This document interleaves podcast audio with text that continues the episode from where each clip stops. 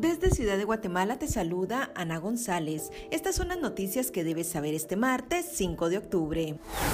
11 vacunadores fueron agredidos en aldea Maguila 1 del municipio Fray Bartolomé de las Casas en el departamento de Alta Verapaz.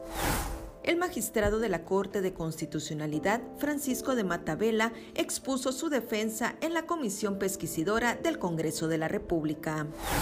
El Ministerio de Salud tiene bajo análisis dos casos de efectos adversos a la vacuna anti-COVID, así lo confirmó el titular del ministerio, Francisco Coma.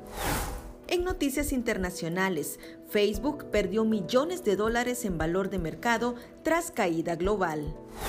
En nuestra sección de República Vive te contamos sobre los 10 grandes apagones de Internet en la última década. Eso es todo por hoy. Para mayor información ingresa a república.gt y mantente informado sobre las noticias del día. También nos puedes seguir en redes sociales como República GT.